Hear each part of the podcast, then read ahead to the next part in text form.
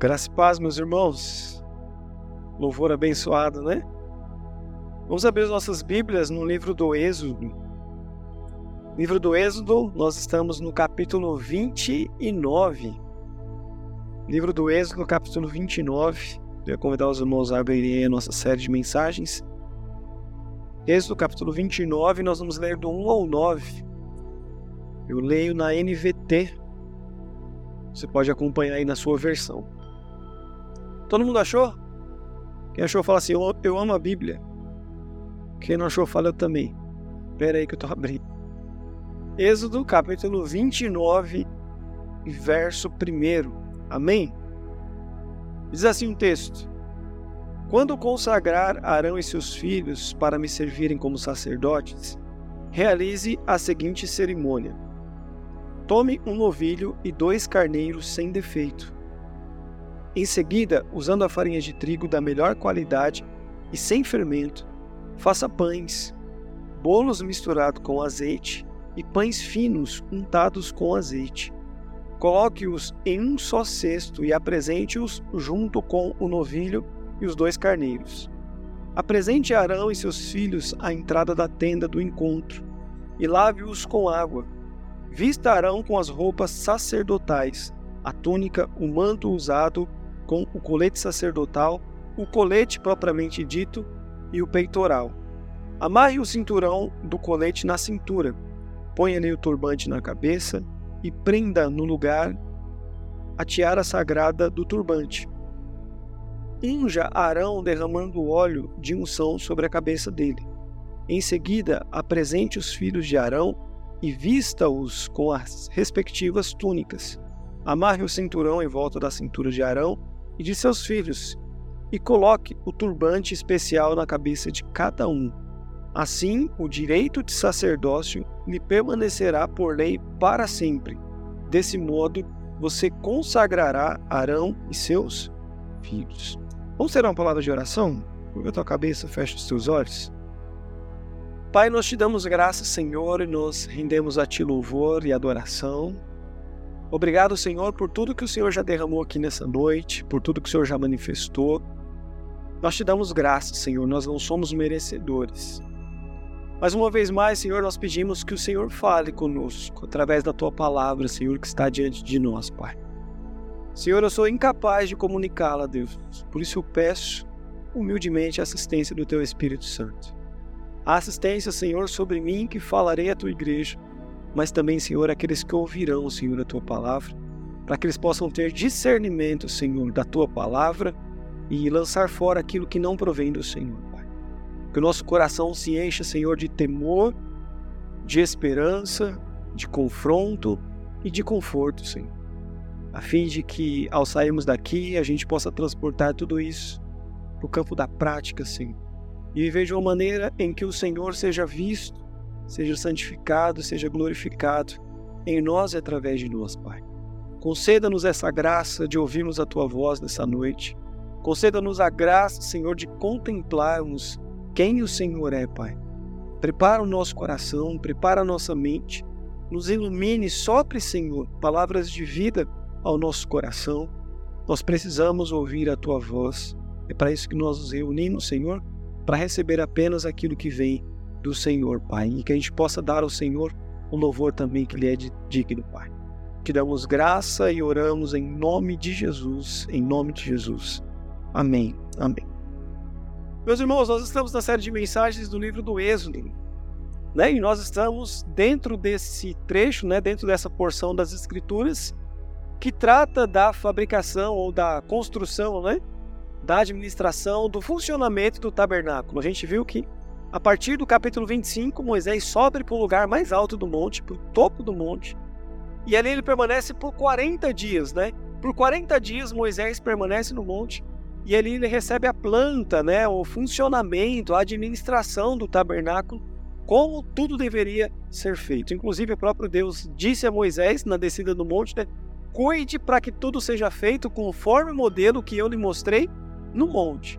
Deus tem um cuidado muito especial com o tabernáculo, e a gente já tem visto aqui, ou a gente já falou aqui, que o tabernáculo parece para nós um Monte Sinai móvel, né? Parece que Deus colocou o Monte Sinai em movimento. Você se lembra que quando o povo chega lá no, no pé do monte, lá em Êxodo 19, ali estão né, em resposta a uma promessa que Deus havia feito? Deus conduz o povo até o Monte Sinai. Qual que é a resposta? Vocês vão se lembrar que lá em Êxodo capítulo 3, Moisés ouve o Senhor por meio de uma sarça ardente, né? E Moisés fica espantado, fica admirado, né? E a gente, naquela mensagem do capítulo 3, a gente titulou aquela mensagem com a vara da incredulidade, né? Porque às vezes a gente olha para a vara de Moisés e a gente fala assim, a vara do poder que lança né, e vira uma serpente, e, e aquela coisa que toca o mar e o mar se abre. Mas a princípio aquela vara não era uma vara do poder de Moisés, era uma vara da incredulidade. É o instrumento que Deus utiliza para convencer Moisés de que de fato era ele que falava com Moisés. E uma das promessas que Deus havia feito para Moisés é que Moisés, você vai ter certeza que sou eu que estou falando com você, porque quando você voltar a esse monte, você não estará mais sozinho. A casa de Jacó voltará com você, a casa de Israel voltará com você, e vocês me adorarão nesse monte aqui como uma grande nação. E isso acontece, de fato, né? Deus tira o povo do Egito, conduz até o Monte Sinai e ali o povo adora Deus. O povo fica no pé do monte, né? Moisés sobe com os nobres, os 70, 70 líderes de Israel, sobe até metade do monte, ali eles têm uma epifania, né? Uma visão de Deus, Deus aparece para eles, ali eles têm um encontro com Deus, eles celebram um banquete na presença de Deus. Dali então só Moisés é autorizado a subir no lugar mais alto ao topo do monte, e ali Moisés recebe então essa estrutura, o um modelo de como o tabernáculo deveria ser construído. Repare que a congregação de Israel está no pé do monte, os 70 líderes estão no meio do monte e apenas Moisés está no lugar mais elevado do monte. Apenas Moisés tem acesso a esse lugar mais exclusivo do monte, né?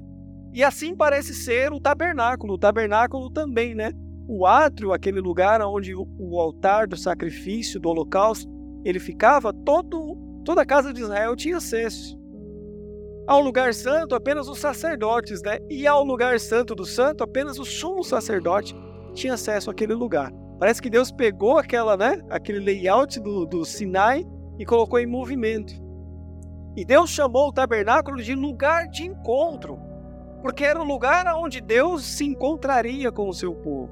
Era o lugar onde Deus teria um encontro com o seu povo. Era o lugar onde Deus estaria junto com o seu povo. Deus chama esse lugar de lugar do encontro. E a gente tem falado aqui que esse lugar de encontro ele é maravilhoso. É o sinal de que Deus tornou possível habitar no meio do seu povo. Deus tirou o povo do Egito e você pode imaginar assim: nossa, o povo caminhou 40 anos no deserto. Mas se tem algo que aquele povo pode se orgulhar é porque por 40 anos a presença de Deus os acompanhou durante a peregrinação. Eles não estavam sozinhos em momento algum. Aliás, parece que o objetivo do Senhor desde a criação no jardim do Éden é estar no meio do seu povo. Deus estava no jardim, Deus estava no tabernáculo, depois Deus estava no templo, Deus estava agora encarnado em Cristo Jesus e hoje ele está habitando no meio do seu povo. Nós aqui somos a reunião do povo que carrega o Espírito de Deus em si, nós somos a igreja. Deus está no nosso meio, amém? Deus está no meio de nós. Então nós temos essa alegria de saber que em todo momento da história o desejo do Senhor é estar habitando no meio do seu povo. E o que, o que, o que Deus fez para tornar isso possível não é trivial, meus irmãos. Não é trivial de maneira nenhuma. Nós não podemos nos reunir aqui nos domingos à noite e acharmos que é trivial estarmos aqui. Nós não podemos dobrar os nossos joelhos no nosso quarto, onde nós estivermos, e achar que é trivial nós temos um tempo de oração e saber que Deus está nos ouvindo. Não é trivial. E nós temos que dar a devida reverência a esse tempo de oração, de intimidade na presença do Senhor. Porque o que foi possível, o que, que nos permitiu ter acesso ao lugar santo do santo? O que nos fez entrar no lugar onde apenas o sumo sacerdote podia entrar? O que nos fez subir ao lugar mais alto do monte que apenas Moisés podia ir? Deus tornou isso possível por meio de Cristo Jesus, isso não é trivial. Isso não é uma coisa banal. Não é para nós fazermos a nossa oração, tipo assim, né? Pai, abençoa os meus pecados, amém. de tão distante que a gente está do Senhor. É por isso que quando Isaías ele vai profetizar sobre a nação de Israel, ele diz assim para o povo: Deus está cansado das reuniões solenes de vocês. Deus está cansado porque vocês preparam uma festa, mas vocês não fazem isso com o coração. Deus está cansado dos sacrifícios que vocês estão oferecendo. O Senhor não aguenta mais ver sangue derramado. E não é porque o Senhor tinha abolido o sacrifício, é porque eles tornaram algo banal, algo trivial da nossa vida. E o meu temor é que nós podemos entender que essa fala de Isaías nos cabe muito bem hoje. Nos cabe muito bem. Imagine nós terminamos o culto aqui, glória a Deus, nos abençoe, nossa semana vai ser abençoada. E Deus falar para nós assim: Eu estou farto dos cultos de vocês. Bom, bom. Quando Jesus vai falar com os escribas e os fariseus, e os escribas eram reconhecidos por serem zelosos, dedicados ao cumprimento e à guarda da lei, e a palavra de Jesus é a mesma utilizada por Isaías. Aliás, Jesus utiliza as palavras de Isaías lá em Mateus capítulo 15, verso 8, quando ele diz: Bem profetizou Isaías a respeito de vós, porque vocês me honram com seus lábios, mas o coração está longe de mim. Então não é trivial, meus irmãos, ter essa certeza, essa segurança, essa convicção de que nós temos um Deus que caminha com o seu povo. Não é trivial e nós não podemos, em momento nenhum da nossa vida e da nossa história, deixar que esse tempo de comunhão, de adoração, de oração, se torne banal e trivial na nossa vida. Deus está no meio do, do, do seu povo. E por mais difícil, por mais turbulento que esteja a fase da sua vida, o Senhor está com você.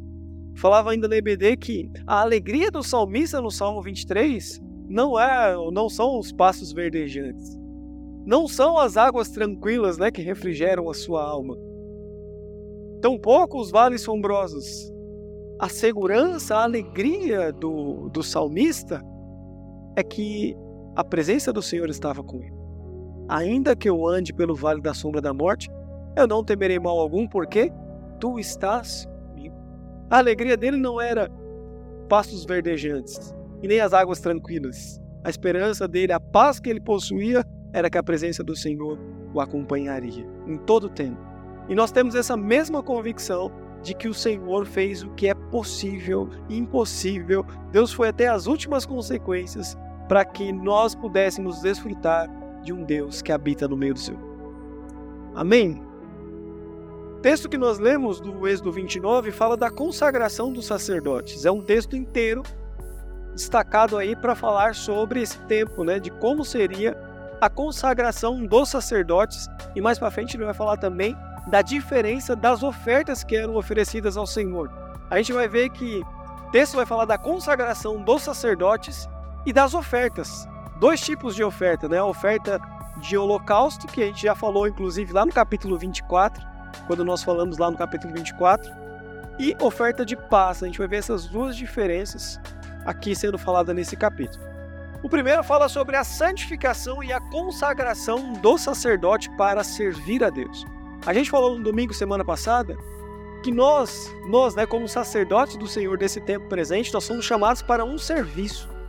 Então a primeira coisa que o Senhor te faz quando ele te levanta como ministro, como sacerdote dessa geração, é te chamar para servir. Você é levantado para servir. Não importa se você é pastor, se você é diácono, se você é do louvor, não importa. O Senhor te, te chamou, te levantou para servir. E nós pegamos lá o trecho de Lucas 22, quando Jesus está servindo os seus discípulos à mesa. E Jesus diz assim: Vocês sabem que no mundo é assim: o maior serve o menor, mas não será assim no reino de vocês. No reino, no meu reino, o maior serve o menor, né?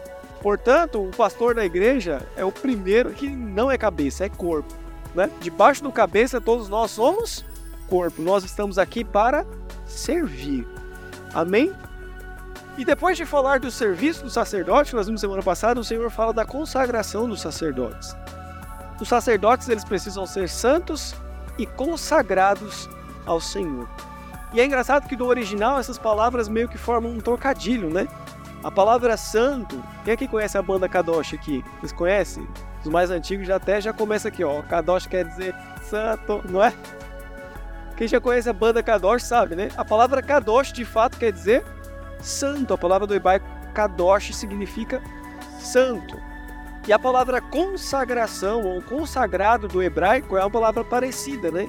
É Kiddush. Tá? Então, Kadosh é santo e consagrado é Kiddush. O que Deus está falando assim é que para o sacerdote servir, ele precisa ser Kadosh e ele precisa ser Kiddush. Ele precisa ser santo e ele precisa também ser consagrado. Ele precisa se consagrar ao Senhor. A palavra santificação, ou essa ideia de santificação e consagração no Evangelho, caminham junto. São dias não podem ser dissociadas. A palavra santificação e consagração não podem ser dissociadas. A gente chama isso na teologia de evangelho integral. É um evangelho que não pode ser dissociado. Consagração e santificação caminham juntas e não podem ser dissociadas. Se você tentar separar consagração de santificação, você vai errar feio, ou você vai dividir um para lado, tudo errado. É impossível separar santificação de consagração. E aqueles que desejam servir ao Senhor precisam convergir essas duas coisas: santificação e consagração. Santificação e consagração. É impossível. Algumas coisas no Evangelho é impossível dividir. Por exemplo, no Evangelho 1 João, no Evangelho em 1 João capítulo 4, verso 20, o João diz assim para nós: se você ama a Deus e odeia o seu irmão, você não ama a Deus. Você não pode amar a Deus e odiar o seu irmão. Você percebe? São duas coisas que não podem ser separadas. Não podem ser separadas. Não tem como você dissociar o amar a Deus e não amar o seu irmão. Outra coisa, por exemplo, aqui já Tiago, né? Tiago capítulo 2, quando diz que a fé sem obras é, é morta. E eu gosto da ousadia de Tiago, Tiago porque ele fala assim: Você diz que tem fé? Então mostra a sua fé e eu vou até você mostrar as minhas obras. E aí ele vai dizer: E você vai ver pelas minhas obras a minha, a minha fé. São duas coisas que não podem também dissociar. A fé sem obras, ela é morta. O fruto do Espírito, Gálatas capítulo 5. E é legal porque a Bíblia toma cuidado de falar assim, o fruto do Espírito. Porque muita gente acha que assim, é os frutos. Não é os frutos. É o fruto do Espírito. Ah, Lelo, eu tenho amor, mas paciência já não é comigo, hein? ah, Lelo, eu tenho bondade, mas caridade não passa longe, hein? Não é, não tem como dissociar. Não tem como ter a paz do Espírito e não ter a alegria do Espírito. É impossível dissociar porque é o fruto do mesmo Espírito, é o fruto do Espírito. Essas coisas formam o fruto do Espírito e não podem ser dissociadas. Você quer ver outra coisa muito mais prática que a gente também não pode dissociar? Discipulado. Existe discípulo sem o mestre? Tem um monte de crente, né? Que é discípulo mas o mestre parece que não é Jesus. Não existe discípulo sem um mestre. A pergunta é: de quem é o nosso mestre? Se nós nos colocamos como discípulos, a pergunta que a gente precisa responder é: quem é o nosso mestre? Porque não existe um discípulo sem um mestre. E se nós somos discípulos de Jesus, os nossos passos precisam seguir os passos do nosso mestre. A nossa ação, a nossa prática, as nossas boas obras precisam evidenciar quem é o nosso mestre. Afinal, nós somos discípulos. Outro que não pode ser dissociado é o servo do Senhor. Você é servo do Senhor? Você é servo? Não existe servo sem um Senhor. Não existe um pai sem um filho. Não existe. Você percebe que o evangelho ele é integral. E a pergunta então, já que o evangelho é integral, é por que que nós fomos santificados? Por que que Cristo nos tornou santos, meus irmãos? Palavra kiddush, eu não traduzi para vocês, né, do hebraico. A gente traduziu como consagração. Mas a palavra kiddush do hebraico significa encher as suas mãos. Interessante, né? Significa que Deus nos santifica para que a gente que a gente possa encher as mãos. Encher as mãos de quê, meus irmãos? De trabalho. Kiddush significa encher as mãos. Santificação para servir. E aí eu vejo uma confusão grande, né? Que o pessoal fala assim, Lero, eu preciso me consagrar. Então eu vou me afastar do mundo, vou me afastar das coisas que possam contaminar meu coração, a minha mente. E aí eu vou me consagrar ao Senhor. Só que essa consagração está um pouco furada, né? Porque o encher as mãos, o trabalhar, é justamente ir para o mundo. É justamente fazer a diferença nesses ambientes. É justamente tornar Cristo evidente nesses lugares. Então não é se separar do mundo, meus irmãos, é fazer a diferença lá. É por isso que nós nos santificamos. É por isso que Ele nos tornou santos. Para que a gente possa realizar o que duvida. Para que a gente possa encher as nossas mãos. Para que a gente possa trabalhar para o nosso Senhor. Por que que Moisés desceu do monte depois dos 40 dias? Eu imagino que o monte deva ser o melhor lugar para se estar naquele, na face da terra. Imagina que Moisés subiu para o monte e ali a presença de Deus é real. E ele está ali em intimidade com o Senhor. Ele está esses 40 dias se relacionando com Deus intimamente. A pergunta é, meus irmãos, por que, que Moisés desceu do monte? Não seria melhor permanecer no monte para sempre? Não seria melhor permanecer naquele lugar que você fala assim: Deus, a tua presença aqui é maravilhosa, vamos ficar aqui eternamente. Eu vou construir uma tenda aqui e bora ficar aqui para sempre. Quando Pedro, Tiago e João estavam na transfiguração de Jesus, né? A cena foi tão maravilhosa que eles falaram o quê? Vamos construir uma tenda e vamos morar aqui para sempre. Bora ficar aqui. Por que, que Moisés, no final dos 40 dias, desceu do monte? Porque existia uma obra ainda a ser realizada, meus irmãos. Por que, que você sai do íntimo? Que você sai do seu quarto, do lugar secreto? Porque existe uma obra a ser realizada. O Senhor não te santificou, não te separou para você ir para um monastério lá, subir nos montes e ficar lá isolado do mundo para se tornar santo e ficar melhor ainda e desfrutar da presença de Deus lá e que coisa maravilhosa. Não? Talvez ele até te chame para ir lá por um tempo. Mas depois que ele derramar tudo que ele precisar, ele vai falar: agora você vai lá testemunhar meu nome. Agora você vai lá manifestar o meu reino. Agora você vai ser a minha testemunha. Agora você vai realizar a minha obra. Eu imagino que quando Deus falou assim para Moisés, pronto, Moisés, acabou. Deus falou Moisés falou assim: Não, Deus, deve ter mais alguma coisa que eu queira falar comigo aqui. Não, Moisés, está na hora de descer, porque o povo lá já está desandando lá embaixo. Já construíram até um bezerro de ouro. E aí Moisés desce depressa. Por isso que é incoerente. Por que, que o Senhor nos santifica? Por que, que a gente se consagra, meu irmão? É para o Kiddush, é para servir a Deus, é para encher as nossas mãos, é para testificar, é para colocar o reino de Deus em movimento. Não é para você ganhar um status diante de Deus como homem cheio do Espírito Santo. É para você juntar essas duas coisas. Alguém cheio do Espírito Santo, como alguém que vive para a glória dele. Alguém que recebeu o Espírito que foi derramado, mas saiu para testemunhar. O texto que eu sempre cito aqui, Atos capítulo 1, verso 8. Mas recebereis poder ao descer sobre vós o Espírito? Se o evangelho fosse só se santificar e ir para o monte, para o monastério, virar um monge, iria acabar aí. vocês receberão poder ao descer sobre vós o Espírito. Acabou aí. Mas foi isso? Não. E vocês serão as minhas testemunhas em Jerusalém, Judéia, Samaria e até os confins a terra. Então por que, que a gente se santifica? Para avançar, para fazer, para crescer, para testemunhar, para tornar Deus conhecido. Versículo 5, no texto que nós lemos. Vistarão com roupas sacerdotais a túnica, o manto usado com o colete sacerdotal, o colete propriamente dito e o peitoral. Amarre o cinturão do colete na cintura. O Senhor fez ou mandou Moisés fazer as roupas sacerdotais, a gente falou disso na semana passada, no capítulo 28. E as roupas, né? O tecido da roupa sacerdotal, da roupa dos sacerdotes, era o mesmo tecido que era confeccionado às tendas, né? Do tabernáculo. Era o mesmo tecido. O mesmo tecido usado lá na tenda do lugar do encontro. Era o mesmo tecido que iria vestir Arão e toda a sua classe sacerdotal, seus filhos.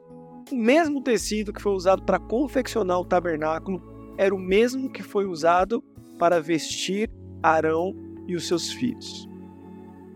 O que, que o texto está dizendo para nós, meus irmãos? Arão estava vestindo-se do próprio tabernáculo. Arão estava vestindo-se do próprio tabernáculo. A gente falou semana passada que fica muito claro para nós que o tabernáculo é quem? Jesus Cristo. Inclusive, na tradução, eu não sei quem, quem é que tem umas Bíblias assim, bem antigas assim. Quem tem aqui? Levanta a mão aí. Quem tem aquelas Bíblias assim que você fala assim, mano, essa aqui é antiga. Só eu tenho. O Wilde tem aqui. A Cris, né? O pessoal não quer entregar a idade, né? Se você pegar uma Bíblia daquelas bem antigas mesmo, principalmente o texto fiel, se você abrir, lá em João, capítulo 1, você vai ver que a palavra, o verbo se fez carne. A palavra habitou não aparece habitou, aparece tabernaculou. O verbo se fez carne e tabernaculou entre nós. E se fez tabernáculo entre nós, né? É, o tabernáculo é um lugar onde a presença de Deus ela era real, ela, ela era visível, ela era tangível. E o Verbo se fez carne e tornou nessa presença de Deus real, visível. O Verbo encarnou e nós vimos a sua glória. O Verbo tabernaculou e nós vimos quem ele é. E aqui nós vimos os sacerdotes, né? Segundo a tribo de Levi, a, a família de Arão, se vestindo do tabernáculo. E para mim isso é muito claro, meus irmãos. Eles estavam colocando roupas do tabernáculo. Eles estavam vestindo roupas do próprio Cristo. Eles estavam se vestindo de Jesus Cristo. Eles estavam com as vestes crísticas. Eles estavam vestindo do próprio tabernáculo. Quando nós entramos no lugar santo do santo, por que, que Deus nos aceita, meus irmãos? Por que, que Deus nos recebe? Porque nós estamos vestidos com as vestes crísticas. E é significativo que o texto está falando para a gente aí que não foi eles que se vestiram. Quem foi que vestiu eles? O que, que o texto está falando aí para a gente? Quem foi que vestiu eles? Moisés. Não foram eles que se vestiram. Foi Moisés que os vestiu. Olha o que, que diz Efésios capítulo 1, e verso 10. E o plano é este: no devido tempo, ele reunirá sob a autoridade de Cristo todo o que existe no céu e na terra. O tabernáculo e os sacerdotes, eles se convergem, eles reúnem céu e terra. E Cristo fez todas essas coisas convergir na minha e na sua vida. Porque você está aí hoje e você reúne em você céu e terra. Por isso que nós precisamos viver segundo a cultura do reino de Deus. Porque nós reunimos em nós mesmos céu e terra por meio de Cristo Jesus. E por que, que nós podemos adentrar no lugar santo? Porque nós estamos vestindo do tabernáculo, porque nós estamos vestindo do cordeiro, porque nós vestimos as peles do cordeiro santo. É por isso que nós temos acesso ao Senhor, porque nós estamos cobertos pelo sangue do Cordeiro, porque nós nos vestimos da dignidade de, de, do Cristo, porque nós nos vestimos da santidade do Cristo, porque nós nos vestimos da justiça do Cristo. É por isso que Deus nos recebe, é por isso que Deus ouve a nossa oração. E o texto está dizendo que é Moisés que veste Arão e os seus filhos. Isso me fez lembrar lá de Gênesis. Lá em Gênesis capítulo 3, verso 23, quando o homem peca. E o Senhor então mata um animal, retira a pele daquele animal. E o que que Adão faz? O que que Deus faz em Eva e Adão? O texto vai dizer que Deus os vestiu. Não foram eles que se vestiram, foi Deus que os vestiu. Claramente é o Senhor que nos veste. Essa santificação, essa consagração, meus irmãos, vem do alto. Nós não podemos fazer nenhum movimento em direção a Deus sem que Deus antes nos tenha vestido com novas vestes, purificado a nossa iniquidade, perdoado o nosso pecado, nos dignificado na figura do Cristo, nos vestido pelo Cordeiro. É Ele que nos veste, é Ele que coloca roupas novas. E aí nós podemos nos apresentar ao Senhor completamente redimidos, lavados no sangue do Cordeiro, com vestes novas, celebrando ao nosso Deus.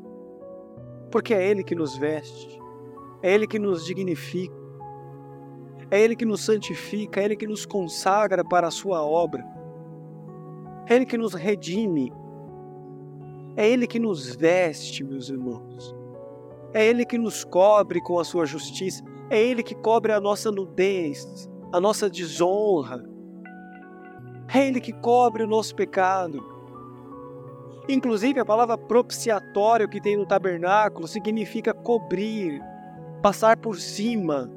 É o passer de Deus, que foi traduzido como Páscoa. O Senhor passou por cima do nosso pecado.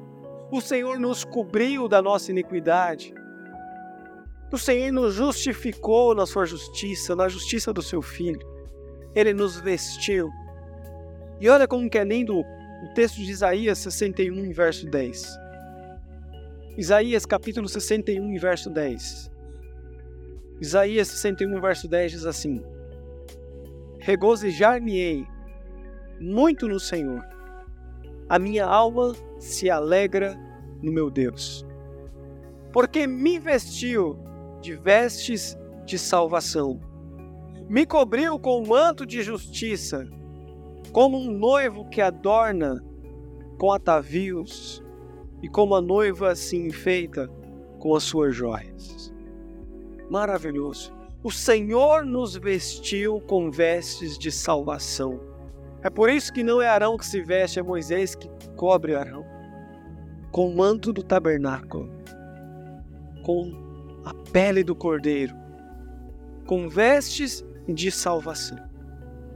E aí Paulo lá em Efésios capítulo 4, verso 24 vai dizer: Dispam-se do velho homem e revistam de sua nova natureza, criada para ser verdadeiramente justa e santa com Deus.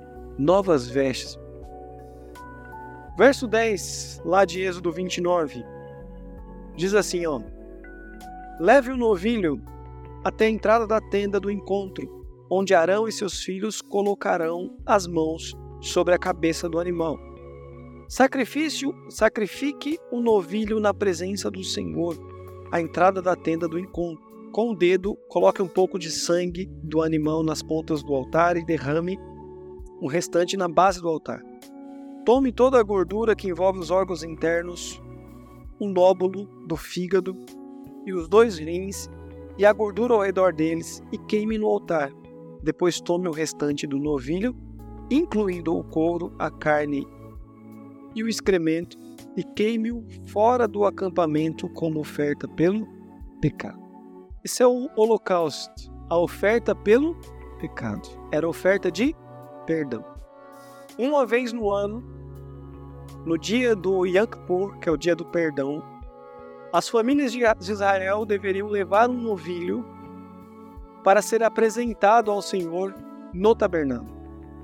O sacerdote então colocava suas mãos e imolava aquele animal, derramava o sangue daquele animal no altar, tirava alguns órgãos daquele animal, oferecia em sacrifício no Senhor, e o restante era queimado fora do arraial fora do acampamento de Israel.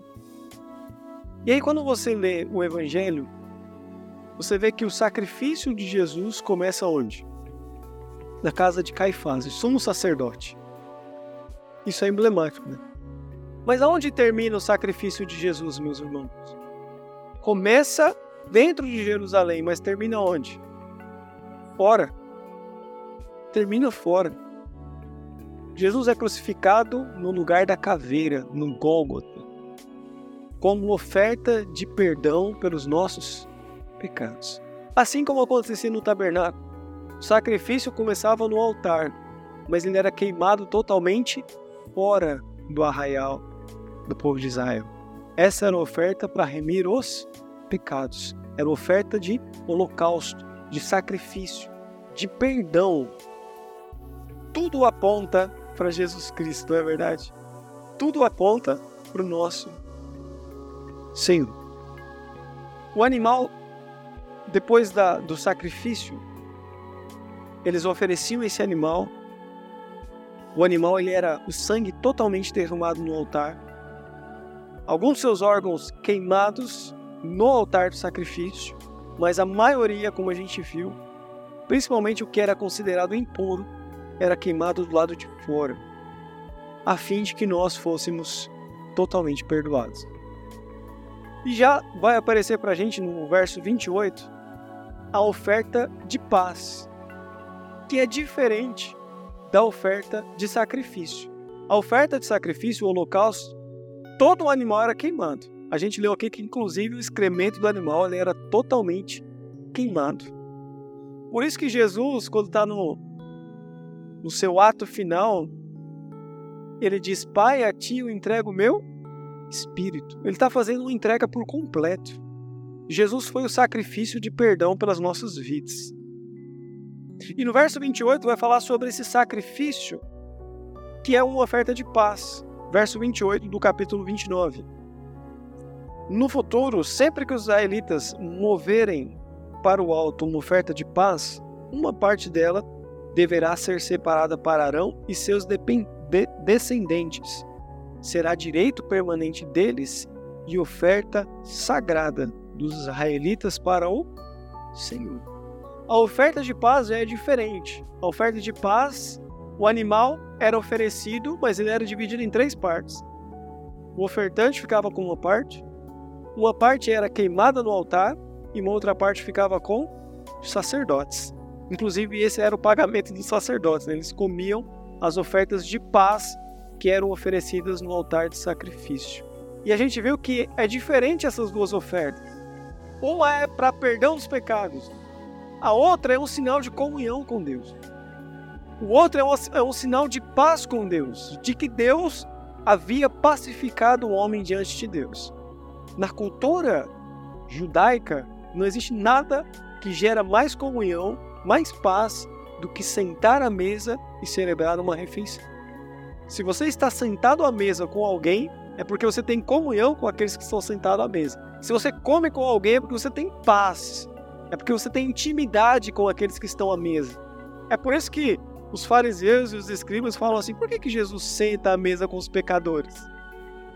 Por que Jesus senta à mesa com as pessoas que são pecadoras? Os publicanos, as prostitutas. Por que Jesus senta à mesa com eles? Por quê? Porque para eles não faz sentido. Mas o que Jesus está dizendo em alto bom tom, eu tenho comunhão com eles. Eles foram pacificados. Eles estão recebendo uma oferta de paz. A paz entre eu e eles agora.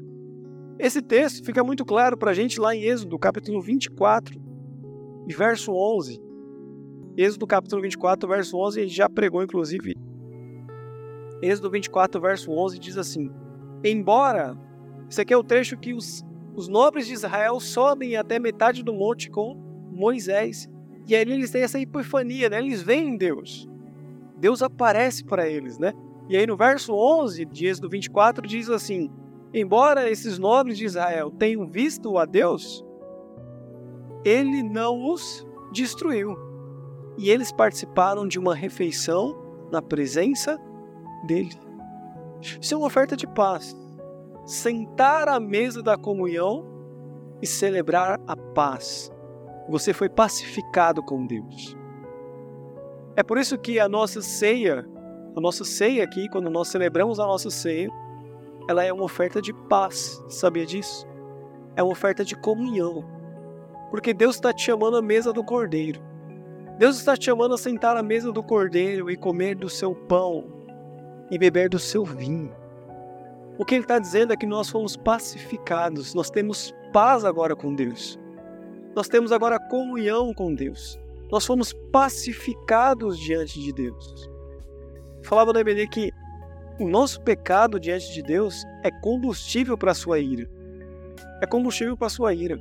Imagine que tem uma fogueira você quer apagar, e você pega um copo de gasolina e tá. O que, que você faz? Aumenta a fogueira, né? Perigoso até se queimar. A nossa iniquidade, o nosso pecado é combustível para a ira de Deus. Mas agora nós temos um Deus que nos chama à mesa como um sinal de comunhão, de que nós fomos totalmente perdoados no sacrifício de Jesus Cristo, nosso Senhor. Nós agora temos paz com Deus. Nós podemos celebrar agora um Deus de paz e de comunhão. Verso 37, já indo aqui para o final, verso 37. Diz assim, ó: Faça expiação pelo altar e consagre-o diariamente por sete dias. No final desse período, o altar será absolutamente santo. Tudo que o tocar se tornará santo. O Senhor pediu para que se oferecesse então sacrifício no altar por sete dias. E depois de cumprido né, todo esse ritual, o altar se tornaria santo e todos que tocassem nele se tornaria santo também. Uma vez, meus irmãos, que todo o ritual era cumprido, o tabernáculo santificava aqueles que se aproximavam dele. Uma vez que todo o ritual Deus exigia fosse cumprido, o tabernáculo era um lugar de santificação do povo. Então, se você vai lá e você cumpriu todos os rituais, todas as tradições que Deus exigia, aquele lá era um lugar de santificação. E todos que tocassem naquele altar, uma vez que ele já tinha passado pelo processo de santificação, ele se tornava puro porque ele havia tocado no altar. Só que pelo lado, pelo outro lado, né, diametralmente falando, no oposto, isso também funcionava. Pessoa que não cumpria o ritual e tentava se aproximar do tabernáculo era mortal. Era morte na certa. Era mortal para qualquer ser humano que se aproximasse ou que tentasse se aproximar de Deus sem cumprir as exigências da lei. Sem cumprir as exigências de perdão e de comunhão o, o tabernáculo era um lugar de juízo. Deus executava ju, juízo contra aqueles que se aproximavam sem cumprir o ritual que ele exigia. Mas a gente pode ter uma esperança nesse texto aqui, meus irmãos. E qual é a nossa esperança? Que Cristo Jesus cumpriu tudo que foi exigido e agora, ao tocar e se aproximar de Jesus, nós, ao tocar em Jesus, nós somos santificados. O tabernáculo e o altar tinham poder de santificar aqueles que se aproximavam depois de cumprir o ritual. E Cristo cumpriu toda a lei, como nós já vimos aqui. E por ele ter cumprido todo o ritual, toda a lei, tudo que Deus exigia, agora, ao se aproximar de Jesus, nós nos tornamos santos, nós somos consagrados, nós somos santificados, porque Ele cumpriu tudo que Deus exigia. E agora, ao tocar em Jesus, somos nós que somos santificados. Você lembra da mulher do fluxo de sangue? Pecadora, como eu e você. Mas mais do que ser pecadora, ela ainda era considerada impura. Ela não podia tocar em ninguém. Se ela sentasse numa cadeira como essa aqui e levantasse, ninguém podia sentar na cadeira, porque quem sentasse na cadeira seria considerado impuro. Ela tinha que andar com um sino na rua, balançando um sino para avisar para todo mundo que ela estava impura e que ninguém podia tocar. Mas por alguma razão aquela mulher percebe em Jesus algo diferente. E ela sabia no seu interior que se ela tocasse em Jesus Cristo, não era Jesus que se tornaria impuro. Era ela que seria santificada se tocasse nas vestes do Cordeiro. E ela vai com fé, com esperança, com convicção de que se ela tocasse Jesus Cristo, se tão somente eu tocar as suas vestes, eu serei curada. E quando ela toca Jesus, Jesus para e já fala assim: opa, alguém me tocou. A multidão fica em choque, fala assim: mestre, tá brincando com a gente? Tá todo mundo te empurrando. Como você diz assim: alguém me tocou? E a Bíblia diz que a mulher tremia de medo. Porque imagina, se ela acha, se ela sabia que Jesus era profeta, talvez o coração dela tenha falado assim: mano, ele descobriu que eu toquei, agora a casa caiu. Ela se encheu de medo. Ela tremia de medo. E o Senhor falou assim: Não, alguém me tocou. Porque de mim saiu, de mim saiu virtude. Você percebe que Jesus não ficou impuro. Mas a mulher foi santificada ao tocar as vestes de Jesus. Porque Jesus cumpriu tudo que Deus exigiu. E agora, ao tocar em Jesus Cristo, somos nós que somos santificados somos nós que somos consagrados. Somos nós que nos tornamos livres ao aproximar dele, ao tocar em Cristo Jesus. O milagre acontece em nós. Por isso, meus irmãos, pare de tentar se consagrar, pare de tentar se santificar. Ah, Lelo, eu tenho um problema porque eu tenho uma mente muito poluída. Então eu vou parar, eu vou policiar minha mente para não pensar mais besteira. Pare de fazer isso. Lelo, eu tô vendo uns sites que eu não deveria. Poxa vida. Vou tentar parar de fazer isso. Você acha que é na sua disciplina que você vai conseguir vencer essas coisas? Você acha mesmo? Que o texto está falando pra gente que o que a gente precisa para se santificar não é policiar a nossa mente para parar de, de falar besteira. É tocar em Jesus Cristo. É se aproximar dele. É se relacionar com ele porque à medida que você toca em Jesus, à medida que você se relaciona com Jesus, você vai sendo purificado, você vai sendo santificado, você vai sendo consagrado. E não só ele vai santificar a sua mente e o seu coração, não só ele vai promover o kadosh na sua vida, mas ele vai promover também o kiddush, ele vai encher as suas mãos da presença dele, para que você saia daqui anunciando o evangelho e a salvação. Você não vai ficar no monte lá para sempre, meu irmão. Ele está mandando você descer do monte e fazer a obra que Ele colocou nas suas mãos para realizar. Que Dush está nas suas mãos. É a obra que o Senhor confiou a você para fazer. o que, que você precisa? Se consagrar? Se santificar? Sim. E só é possível a consagração e a santificação quando nós tocamos no altar. Quando nós tocamos em Cristo Jesus, nós somos santificados e consagrados pelo Cordeiro. Ao aproximar de Jesus, somos nós que somos purificados. O seu pecado não contamina Jesus Cristo. Seu pecado não te afasta dele. A gente leu aqui Romanos 8, 38 e 39 na EBD.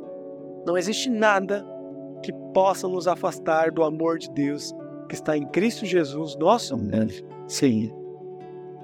O seu pecado não torna Jesus impuro. Mas toque em Jesus para você ser purificado, santificado e consagrado para toda, toda boa obra. Amém? Queria te convidar a fechar os olhos, curvar a tua cabeça. Nós vamos ter um tempo de oração. Ainda com os olhos fechados, eu queria orar pela sua vida. Se hoje que quer se apresentar ao Senhor, Alguém que entendeu a mensagem de hoje. E se ela te tocou, se ela te moveu aí no seu coração, eu queria te desafiar, meu irmão, a se apresentar diante do Senhor e a tocar em Cristo Jesus nessa noite. E eu tenho certeza que se você não conseguir tocar Jesus nessa noite, mas você clamar ao Senhor, Ele virá até você. E aí Ele que vai te tocar. Então, se você não tiver forças para tocar em Jesus agora, Apenas ore. Fale, Senhor, toque em mim nessa noite. Toque em mim, Senhor. Toque em mim me santifique. Me consagre, Senhor. Consagre, Senhor, no teu altar. Se apresente diante do Senhor e fala: Senhor, eu preciso ser tocado pelo Senhor, Pai. Eu sei que se o Senhor me tocar, eu serei curado. Tenha fé, tenha convicção de que o toque de Jesus tem poder para te curar. Assim como aquela mulher impura do fluxo de sangue teve fé. Se mova nessa mesma fé, meu irmão. Senhor, me toque agora para que eu seja curado. E não importa o que você está apresentando agora diante do Senhor, meu irmão. Deus tem poder para te curar. Deus tem poder para te curar. Senhor, nós nos apresentamos a Ti, Pai. Reconhecendo, Pai, que somos pecadores, miseráveis, Pai. Reconhecendo, ó Deus, que não habita em nós bondade alguma. Nosso coração ele é perverso, ele é inclinado, Senhor, à maldade, à perversidade, à idolatria. Nós somos inclinados aos nossos desejos. Mas ainda assim, Senhor, nós ouvimos hoje de um Deus perdoador, Pai. E que por meio daquilo que Cristo cumpriu, é possível que tocar em Cristo nos santifique. É possível, Senhor, que o toque do Teu Filho Jesus sobre nós agora nos limpe e nos lave da nossa iniquidade, do nosso pecado. É possível, Senhor, que por meio do toque do Senhor há santificação, há consagração, porque há poder no nome de Jesus Cristo. Há poder desse nome que está sobre todo nome. E nós não precisamos, Senhor, esperar o dia seguinte, o dia futuro, para ver todo o joelho se curvar diante do Senhor. Nós não, não, precisar, não precisamos, Senhor, esperar esse dia chegar, porque nós nos curvamos diante do Senhor agora e reconhecemos o Seu senhorio sobre as nossas vidas, Pai e reconhecemos a autoridade do teu filho Jesus, o poder do teu filho Jesus. Nós reconhecemos agora, Pai, e nos rendemos ao Senhor e pedimos que o Senhor nos toque, ou que possamos tocar o teu filho Jesus Cristo e sermos santificados e consagrados no Senhor e para a tua glória, Pai. Obrigado, Senhor, por cada coração que se inclinou aqui, Pai, em oração, Pai, em desejo de te servir, em desejo de experimentar, Pai, as suas mãos cheias de boas obras, as suas mãos cheias, ó Pai, de boas práticas, de serviço ao Senhor, de servir o próximo, de servir a tua casa, de servir os nossos irmãos, de alcançar, Senhor, os perdidos. Encha as nossas mãos, Pai, Consagração é ter as nossas mãos cheias para o teu serviço, para servir ao Senhor como sacerdotes dessa geração, Pai. Então nos santifique e nos consagre, Senhor, para a tua obra. Nós não queremos permanecer no monte, Senhor. Nós queremos descer e fazer aquilo que o Senhor nos designou a fazer.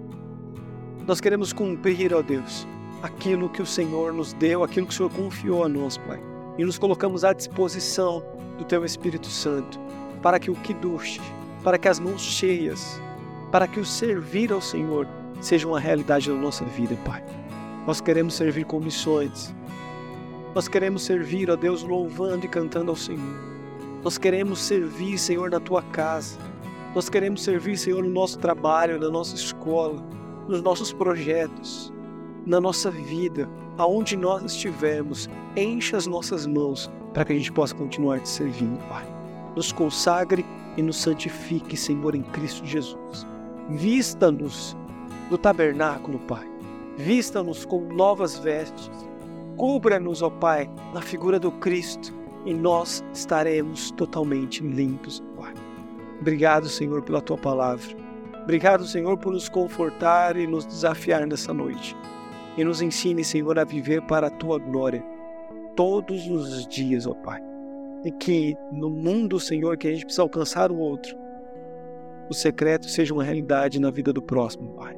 Que o nosso secreto nos conduza a alcançar a vida do outro. É a oração que fazemos e fazemos em nome de Jesus. Amém. Amém.